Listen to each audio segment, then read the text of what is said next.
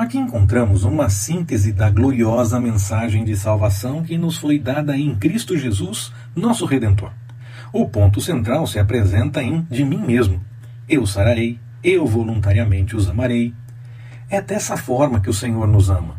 Um amor espontâneo, manifestando-se para com aqueles que não o merecem, que não o compraram, não procuraram por ele. Esta é realmente a única maneira como Deus pode nos amar Nada do que façamos pode nos aproximar desse amor. Primeiro, o Senhor nos ama, e a partir desse amor apresentado em Jesus, passamos a viver vidas transformadas. Somos abençoados por sabermos que a graça de Deus é espontânea para conosco a todo momento, sem a necessidade de preparações, adequações, dinheiro ou preço. O Senhor nos ama, se manifesta a nós e nos ajuda na caminhada na direção de Sua vontade.